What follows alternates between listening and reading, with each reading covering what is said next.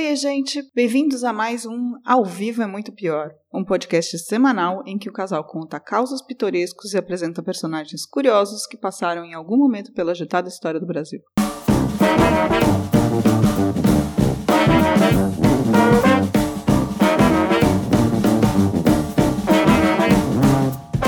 Eu sou a Camila Quintal. Eu sou o Danilo Corsi. E hoje nós vamos contar uma história dos anos de chumbo da ditadura militar quando um brigadeiro da aeronáutica, muito pirado, achou que seria uma boa ideia cometer uma sequência de atentados contra a população do Rio de Janeiro. Explodir gasômetro, represa, matar uma pá de gente inocente, sumir com 40 desafetos políticos jogando no mar e colocar toda a culpa nos comunistas. Esse é o caso Paraçar, uma tentativa de false flag muito abafada e que merece ser conhecida mais de perto. Mas para ver essa história absurda, só bebendo mesmo. Então me conte, qual é o vinho de hoje, Danilo? O vinho de hoje é uma homenagem a como as coisas vão no Brasil. O Terra Lenta Alentejo, DOC 2015. É um tinto português feito com as uvas aragonesa e trincadeira, que está à venda por menos de 30 reais na promo, ou seja, dá para aproveitar. O melhor de tudo é que, comprando esse amigo aqui, clicando no link do drink.com.br, o nosso patrocinador, você ajuda a gente a continuar com o podcast, pagando o servidor e as outras despesas para manter o projeto andando. Bora brindar? Opa, terra lenta. Tchim, tchim. Em caras de presidentes, em grandes beijos de amor, em dentes, pernas, bandeiras, bomba e Brigitte Bardot. O, sol... o ano é 1968, aqueles que dizem que nunca acabou.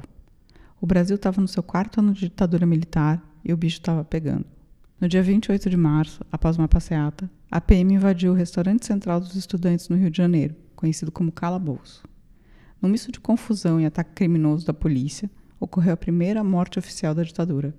O estudante secundarista Edson Luiz de Lima e Souto, um paraense de 18 anos, levou um tiro a queima-roupa no peito. No mesmo dia, também foi atingido Benedito Frazão Dutra, que morreu pouco depois no hospital. Mais seis pessoas foram feridas. Mas essa foi a... só em 68 que teve a primeira morte? Assim, primeira morte oficial com relação, né, tipo, dos, do, de, de PM, assim, por causa de ato político. Entendi. Essa morte estúpida, né, que foi completamente estúpida porque era um protesto besta dos estudantes, inflamou mais protestos. E, temendo que a polícia sumisse com o corpo de Edson Luiz, estudantes se organizaram e o levaram diretamente para a Assembleia Legislativa do Estado, onde foi feita autópsia, com todo mundo lá presente, e o corpo foi velado. No dia do enterro, 60 mil pessoas acompanharam o cortejo até o cemitério São João Batista. Levaram a sério aquela história de vou acabar com os vermelhos. É, a, a polícia estava nessa pegada de vou acabar com os vermelhos. Mas tinha 60 mil pessoas protestando contra a morte desse estudante. Foi assim um ato, primeiro um grande ato contra o regime, assim.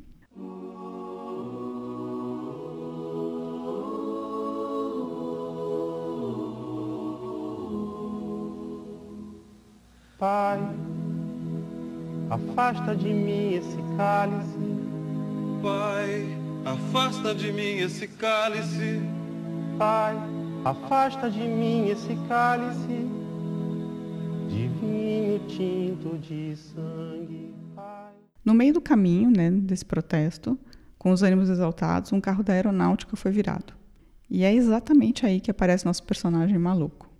Ao ser informado disso por um subordinado, o brigadeiro João Paulo Burnier ligou para a base aérea recomendando que o um avião decolasse imediatamente e jogasse na palme sobre os manifestantes. Um outro brigadeiro, do tipo razoável, soube da ordem e decretou que nenhuma aeronave decolasse até o fim do enterro, evitando ataque. Comente, Danilo, o brigadeiro querendo jogar na palme no enterro. Eu acho até difícil que a aeronáutica do Brasil tivesse na palme, assim. No máximo eles iam jogar, sei lá, um que confete na galera, assim, porque não rola, não tem. Você acha que a aeronáutica brasileira não está preparada para jogar na palme sobre manifestantes? É, também acho improvável que eles conseguissem até decolar o avião. Para, também não, não horroriza. Os protestos continuaram por dias. E em 4 de abril, dia da missa de sétimo dia, um grupo de paraquedistas foi chamado para uma missão, digamos, estranha. O Paraçar, cuja sigla é formada de para, né, de paraquedistas, e SAR, de Search and Rescue, era exatamente um grupo de busca e salvamento de elite da aeronáutica. Eles tinham um treinamento rigoroso, além do físico, conhecimento de diferentes tipos de munição, explosivos, uma tropa muito bem formada. O pedido por esse grupo, no dia 4 de abril, durante os protestos do massacre do restaurante Calabouço, era que eles se colocassem no meio da multidão, sem identificação e com roupas civis, armas com registros raspados e, caso alguém atirasse alguma coisa das janelas ou começasse qualquer levante, atirassem para matar. Os paraquedistas especializados em salvamentos, como você pode imaginar, ficaram bem incomodados com essa ordem. Foram para o meio da multidão, mas se fizeram de louco e não atiraram em ninguém. Até pouco tempo atrás também tem, né? Essa tática ainda é usada, né? Os caras se P2. infiltrarem. e tal. P2. Mas assim, não é um grupo de paraquedistas da aeronáutica, em geral é a PM que faz isso, né? Sim. Ah, não, mas hum, eu lembro de um caso, eu acho que foi em São Paulo, lá que. Ah, é, era, um do cara do exército. exército, é verdade. Era um cara. meio- Não era da BIM, mas era tipo uma coisa de segurança É, do exército. é. Exatamente.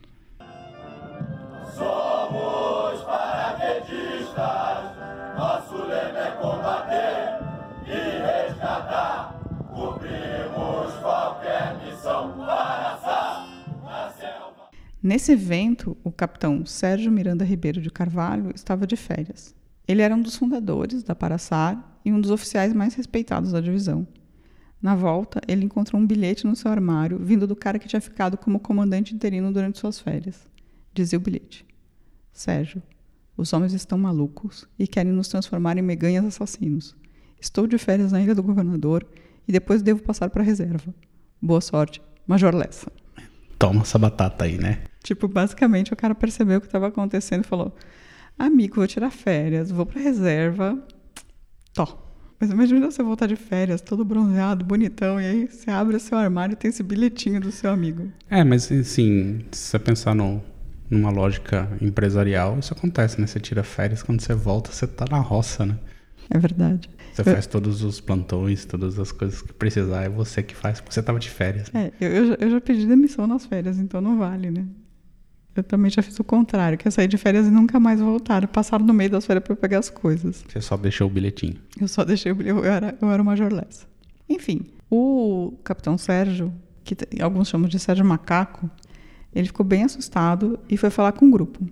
A galera do, do, do grupo dele estava em pânico de ser colocado em umas paradas ilegais, sem de- identificação, meio punk, assim. É porque, pensa, es- esses caras eram os caras que iam salvar gente na, na floresta perdida, tá? É esse tipo de gente. Eles só sabiam mexer com com munição e com, com explosivos, porque ah, tem que explodir uma pedra porque o cara tá preso embaixo, sabe? Ou tipo um resgate muito brumadinho, assim, esses caras que esse- e eles tipo foram met- metidos no meio de um protesto estudantil. Eles eram no final das contas muito estavam muito mais para Bear Grylls do que para Capitão Nascimento, sabe? Não eram esses caras.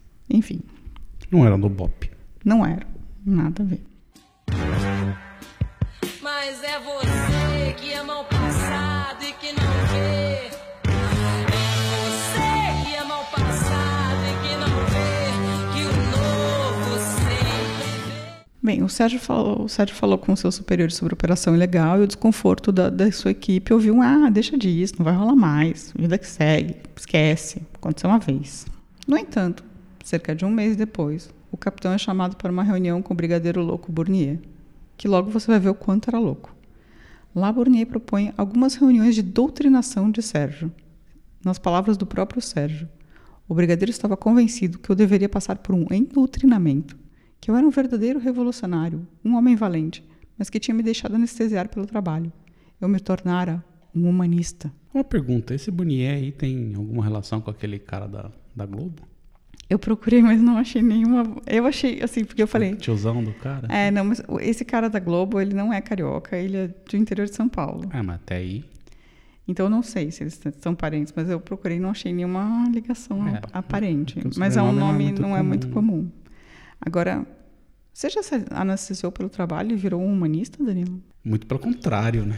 Quando eu me anestesio pro trabalho, a última coisa que eu viro é humanista.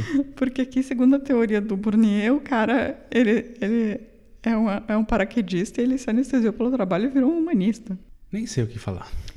O que é ruim, porque, na verdade, ele era um verdadeiro revolucionário. Revolucionário no sentido... Vamos explicar aqui. Revolucionário aqui não é quem faz a revolução. Revolucionário é como os militares se referiam a eles mesmos É da Revolução de 64. por causa da né? Revolução de 64, que não é, tipo, vamos, vamos- Fake news. foi um golpe e eles não eram revolucionários, tá? Mas só para explicar, eles se auto chamavam de revolucionários. Revolucionários. Esses marginais vermelhos serão banidos de nossa pátria. Um tempo depois, quando Burnier já estava convencido que Sérgio era do grupo, veio a explicação do plano. Uma falsa flag gigantesca. Você poderia explicar pra galera o que é uma false flag? É tipo o Rio Centro, né? Que o próprio exército resolveu fazer um atentado e para culpar a esquerda. Só que lá deu tudo errado, né? Ou não sei, dizem tal que você também pode contratar pessoas para te esfaquear para você ganhar a eleição. É. Ah, quer um exemplo bom de false flag? No nosso episódio dos piratas. Verdade. É literalmente uma false flag. Na verdade, os piratas usavam uma bandeira falsa no navio para as pessoas falarem: ai, nossa, são os ingleses vindo aí. Mas não eram, entendeu? Flores astrais. Verme passeia na lua cheia. Verme passeia. A false flag do Burnier pretendia começar devagar e escalonando. Primeiro, eles colocariam bombas menores na loja do departamento Sears, que não existe mais, e então na embaixada dos Estados Unidos e no Citibank. Gosto. É para botar. O FBI, N, N, como é que é? N, NCIS? não, a NSA. NSA. Brincadeirinha, tá? É a BIM que tá te ouvindo. Verdade. Eu gosto muito de falar BIM porque parece que. Porra, ponga. É, então eu lembro do Poraponga, Tamaturgo Ferreira. Tem que colocar o Poraponga aqui. Porra, ponga. Bem, velho. chefe do Aristênio lá na Polícia Federal, né, Aristênio? E aquele senhor que esteve aqui na nossa casa. Não, não é nada disso. Não é nada disso. É que o Tucumã, Marcinho, ele está confundindo as coisas. Não, Araponga, eu não tô confundindo nada, não. Está. Araponga! É? Chega com essa confusão. Bem, depois de colocar essas bombas na Sears, na embaixada e no Citibank, eles iam pro plano maior, que era explodir o gasômetro do rio e a represa Ribeirão das Lajes. Os dois por controle, explosão por controle remoto. Obviamente parece um plano do Mr. Bean isso. Não, mas é um plano sério. Tudo bem, mas explodir com controle remoto até consigo ver o Burnier num carrinho lá. Você tem É. é. É, parece plano de. Como é que é aquele. Dr. Evil. Dr. Evil, é, com mini One billion dollars. Com a confusão geral, eles iam, no meio dessa confusão, eles iam sequestrar 40, entre muitas aspas, comunistas, e em grupo de cinco, voá-los, colocá-los dentro de aviões, voá-los e atirá-los ao mar. Mas isso eles faziam, né? Sim. Fizeram mais na Argentina e no Chile, mas No sim. Brasil também. E aí eles iam jogar de 5 em 5 a 40 milhas do litoral a partir dos helicópteros. Segundo Bornier, ele mesmo ia pilotar um dos helicópteros. Os primeiros cinco comunistas já estavam decididos. Carlos Lacerda, Jânio Quadros, Juscelino Kubitschek, Dom Helder Câmara e o general Olímpio Mourão Filho. Os outros seriam decididos mais pra frente. Nossa, aquele momento. Voe, Jânio, voe! Já imaginou você colocar dois ex-presidentes da República, um bispo, o Carlos Lacerda aqui, tipo, né? Mas o, o Mourão Filho não era o, um dos que fez todas as paradas, ajudou na, no golpe militar, assim? Esse cara é um Então, ele, bem ele era dos. sinistrão, assim. É, mas ele era dos moderados. Esse que é o problema. O Burnier achava que o exército estava contaminado por comunistas porque eles eram moderados, entendeu? Entendi. Polavão, assim. Tipo um olavão.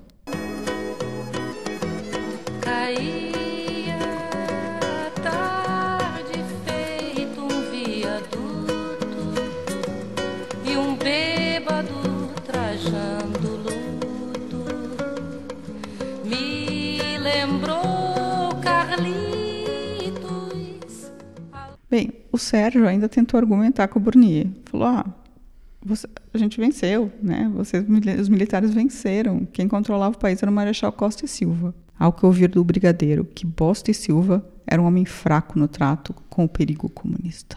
Viu? O Bosta e Silva era fraco no trato com o perigo comunista. Bosta e Silva. Bosta e Silva. Agora pensa no que seria isso, assim, se desse certo. Os caras queriam explodir o gasômetro às 6 horas da tarde de sexta-feira. Morreram milhares de pessoas. Com a explosão da represa por controle remoto, eles pretendiam deixar a cidade sem água ou luz. Caos geral. Ah, é um plano ambicioso, mas se é para incutir o medo, é um ataque terrorista. É um grande ataque terrorista. Bem, no final da reunião, explicando essa loucurada, o Bournier pergunta: Tá todo mundo dentro? E foi um sim coletivo, menos o Sérgio de Carvalho. Ele mandou um não na cara do brigadeiro e pagou por isso. Matou ele? Não. Ele teve uma vida em Aca depois. O Sérgio foi transferido para Recife, sendo exonerado da aeronáutica em 1969. Todos os outros sargentos presentes também tiveram de sair ou amargar transferências para locais nada a ver, além da falta de promoções na carreira. O plano não foi executado porque foi exposto. Depois ele, tipo, os caras vazaram pro pra imprensa também. Pra Veja. Na verdade foi pro Jornal da Tarde. Antagonista.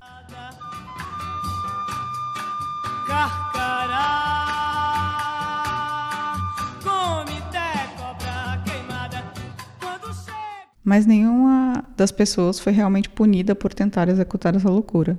Aliás, o único outro militar que realmente se impressionou com a história, abriu uma sindicância, investigou a verdade, também foi demitido. O brigadeiro Tamar Rocha.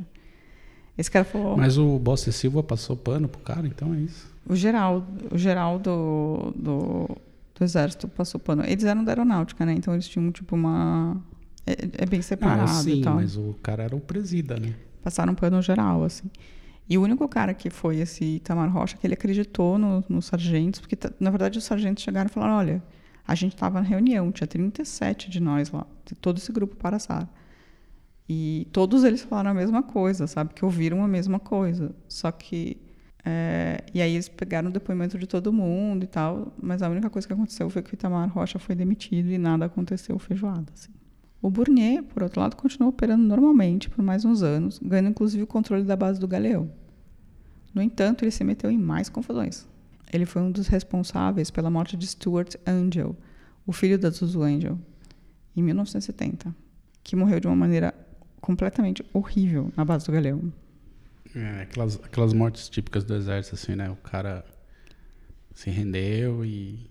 Não, Nossa, ele tropeçou. Ele, não, ele estava ele tava preso, ele, ele foi arrastado por um carro e depois colocaram um cano de escape de um, um carro na boca dele e morreu asfixiado. Foi horrível. Não, assim. então, mas aí a, versão oficial é que ele fumou, tipo, 15 Malboro ao mesmo tempo e É. passou mal e morreu. E a Zuzu morreu também, né? Num acidente de carro, que também foi É. depois de tanto procurar pelo filho. Bem, A Comissão Nacional da Verdade divulgou um depoimento do capitão reformado da Aeronáutica, Álvaro de Oliveira Filho, em que ele revela que o corpo de Stuart Angel, filho da estilista Zuzu Angel, foi enterrado na pista de uma base aérea no Rio de Janeiro. Stuart era militante do MR8, uma organização de luta armada que atuou contra a ditadura militar. Ele foi preso, torturado e morto por membros do Centro de Informações de Segurança da Aeronáutica no dia 14 de junho de 1971, aos 25 anos de idade. A Comissão da Verdade vai agora pedir escavações e investigar o local. O, o Bournier também é acusado das mortes do educador Anísio Te- Teixeira e do desaparecimento do Rubens Paiva. É um grandíssimo filho da puta, não? Nossa, tipo, Bandidão, marca maior, assim. bandido, bandido. Assim. Mais com a chancela do exército. Sim, mas, do bri- aeronáutico, não? é, mas brigadeiro, né? Daí, bota na cana. O Também Brasil, não. aliás, passa pano geral, né? Pra esse período, né? Sim, Você vê nunca- até na Argentina, no, no Chile, o pessoal pega pesado com essa galera. No Brasil, né, né, né, tá tudo bem. Não, cada vez mais. A, a anistia geral e restrita foi o maior erro do Brasil. A gente devia ter levantado tudo, sabe? É, na verdade, a anistia foi a condição dos caras entregarem, né? Mas depois devia ter revisto isso aí. Sim. Aliás, o Brasil já foi condenado, acho que na Organização das, dos Estados Americanos, né? Sobre... Por conta do Herzog. Sim. Essa música que a gente vai tocar agora é do 65 de qual disco? Do Quatro Estações? É. Essa é do Quatro Estações. Se chama 1965 Duas Tribos. E assim, eu nunca vi ninguém falando sobre essa música, mas basicamente a música é sobre um momento no nosso país que de repente fechou tudo. E assim, eu acho sempre importante lembrar, eu pelo menos eu gosto sempre de me lembrar, que hoje a situação pode estar difícil pra caramba, mas a gente tem uma coisa muito preciosa, que é liberdade.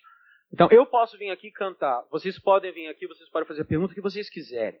Sabe? Isso eu acho uma coisa muito, muito importante, porque a gente se esquece que até pouco tempo atrás, de repente, dependendo das ideias que seu pai tivesse, seu irmão, sabe, seu namorado, ia bater gente na sua casa, eles iam pegar essa pessoa e você nunca mais ia saber o que tinha acontecido com essa pessoa e ficou por isso mesmo. E não se fala nisso.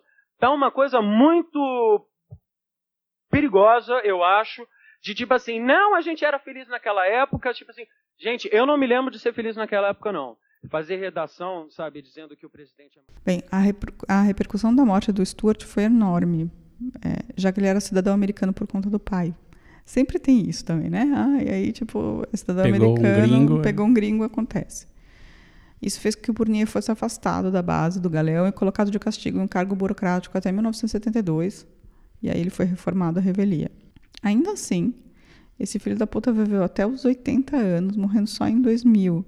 E com um salário integral de brigadeiro da, da aeronáutica. Ah, eu não acredito nisso, mas espero que ele esteja no colo do capeta. É. E esse pai tem uma filha não casada ainda que está ganhando solo é, até hoje. Sim. É, enfim. Numa carta dirigida ao presidente Ernesto Geisel, o brigadeiro Eduardo Gomes referiu-se a Bonnier como, abre aspas, um insano mental, inspirado por instintos perversos e sanguinários, sob pretexto de proteger o Brasil do perigo comunista. É. E não que o Geisel fosse muito melhor também, né? Não, não que o Geisel fosse muito melhor e não que isso não aconteça até hoje, porque se você pensar, tem bastante gente com um instinto sanguinário sob pretexto de proteger o Brasil do perigo comunista que não existe. Não, é, é o que mais tem. E que não existia em 1968 também. Pois é. E nem em 64. E nem com o Jango, porque ele era tipo um social-democrata bem mequetrefe. É, mas, sei lá, depois que o Stalin ganhou o prêmio Nobel, né? As né? ficaram nervosas. Duas vezes ele deve ter ganhado. Acorda, amor. Eu tive um pesadelo agora. Sonhei que tinha gente lá fora batendo no portão. O nosso herói, o Sérgio, só se ferrou, para falar a verdade. Ele tinha que sustentar os três filhos, ele acabou trabalhando em um monte de emprego. Depois ele teve um grave problema de coluna e teve que contrair vários empréstimos para pagá-lo. Porque ele perdeu todo o soldo, tudo, né? O processo de Sérgio contra a aeronáutica, movido após a ditadura, se arrastou por muitos anos. Em 1992, no entanto, o Supremo Tribunal Federal, também conhecido como STF, reconhece os direitos de Sérgio e determina que ele seja indenizado e ganhe o cargo de brigadeiro, que era o que teria se nada tivesse acontecido, né? Pressuposto, mas por aí. Mas o ministro da Aeronáutica decide que não vai fazer nada sobre o assunto. Com insistência, o caso é levado à presidência da República. Itamar Franco também senta em cima do processo e não resolve nada. Sérgio morre de câncer em 1994. E três anos depois, sua família recebe a indenização de soldos relativos aos períodos de 1969 a 1994. Desde que ele não conseguiu isso em vida, né? Sei lá, golpista também. ele só não quis fazer um atentado, mas era golpista. Ah, mas ele salvou milhares de vidas. Tudo bem, mas golpista. Enfim, mas eu acho que ele foi um, um herói. Eu não. Mas, assim, tudo bem, beleza. Parabéns. Ele era um paraquedista, meu amor. Assim, tipo, não é que ele estava no, go no golpe, entendeu? Ele foi chamado. Faz a contra-revolução. Faz... então, é, tipo, você tá pedindo um pouco demais, né? Promulgamos o Estatuto do Homem, da Liberdade e da Democracia. Bradamos por imposição de sua honra. Temos ódio à ditadura, ódio e nojo.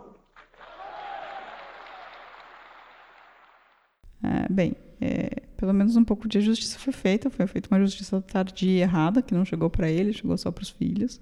E do outro lado, com relação ao louco do Bournier, nada foi feito. Nada. É, esses caras se livraram bonitão, né? Assim, é tipo uma várzea mesmo. É, mas pelo menos eu fico um pouco feliz que a gente está aqui hoje para contar a história, porque o Sérgio foi para mim um herói. Tipo, ao ter se negado a cumprir uma ordem absurda dessas, e ele pagou caro por ter salvado, salvado a vida de milhares de pessoas, assim. Ah, não, isso sem dúvida, assim. É mais é, o Bonier também, por um lado, também era meio bravateiro, né? Porque ele poderia ter executado o plano sem esses caras, se ele quisesse. Tanto que depois ele pegou e matou mais pessoas. Né? Sim, mas ele só não executou esse plano porque, na verdade, os caras denunciaram e aí saiu na imprensa e acho que no Jornal da Tarde. E aí todo mundo ficou meio de olho no Burnier. Tanto é que depois mesmo que ele tenha ido para o Galeão, as pessoas continuaram de olho nele, sabiam o que estava acontecendo. E ele caiu três anos depois. É. Quatro anos. Tipo, é um... Ele era um homicídio psicopata. Sociopata, sei lá. Como alguns que estão com poder agora, né? Sim, é um cara que tava. Imagina uma pessoa ficar pensando nesse tipo de coisa. Eu, eu fico imaginando um cara acorda e fala assim: ah, o que, que eu vou fazer? Eu vou explodir o gasômetro e uma represa. E aí eu vou pegar 40 pessoas, colocar em avião de 5 em 5 e ficar jogando no mar. Tipo, oi. Isso porque, assim, já tinha dado golpe, já estavam com poder na mão, já estavam matando a rodo. Não é, precisava de nada disso, né? Eles estavam com total poder na mão. Eles tinham medo das pessoas que reclamavam do mau governo que os militares fizeram, Sim, na da verdade. incompetência da incompetência deles. E, e é isso, assim. Mas no final das contas, esse filho da puta viveu e teve uma vida boa e. É como o outro torturador do É, amiguinho. o Ustra também, é outro que devia ter sido preso, assim, sabe? Sem dúvida. Ah. Um dia vem na porta um senhor de alta classe com dinheiro na mão. E ele faz uma proposta decorosa e te espera uma resposta, uma resposta de João. Não boto bomba em banca de jornal, nem colégio de criança, eu não faço não.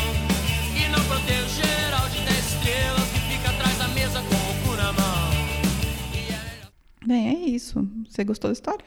Boa, boa história. Eu não conhecia essa história do tentativa de terrorismo feito pelo exército, pelo aeronáutica. É, eu só conheci a história do Rio Centro, que ela Sim. foi mais divulgada, assim, que também é uma false flag, mas essa eu achei mais pesada, assim, é tipo, porque Rio Centro era uma bomba, tudo bem, no centro de convenções, mas essa era tipo de um plano todo elaborado, né? Tipo, Não, e o- as consequências poderiam ter sido brutais, né? brutais pro Rio de Janeiro. E. Depois e... disso, só elegendo Crivella mesmo. Ai, que dor. Oh, Rio, por quê? Sem preconceito,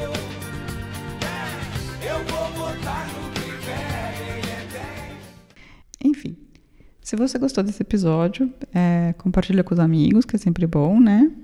Escreve pra gente no contato arroba muitopior.com.br ou entre em contato com a gente pelo Facebook, no Muito Pior Podcast, ou pelo Twitter, no arroba Muito Pior. A gente não vai muito Twitter, mas precisa ir mais, tá? Tem YouTube também. É, agora a gente tem YouTube. A gente tá colocando. Não vai ter vídeo, mas tem um áudio lá no YouTube. Você ouvir no trabalho. E tem no, no- Eu ia falar no Shopify, no Spotify. E tem também no Spotify. iTunes e muitas outras. iTunes e muitos agregadores. Aliás, boa notícia, né? O o iTunes vai morrer, né? Não sei. Eu vi que a notícia que a Apple falou que vai morrer. Nunca mais vai travar. Eu não gosto muito de iTunes, mas enfim. É, não falei isso. Se você tem um, um, um iPhone, por favor, entre no seu iTunes e também dá um- uma estrelinha pra gente lá, seja como for que acontece esse negócio, que eu sou pessoa de Android. Antes que ele trave seu celular. Tá, e é isso, gente. Um beijo. Tchau, tchau. Tchau. Ao vivo é muito pior. Este programa é um oferecimento de drinco.com.br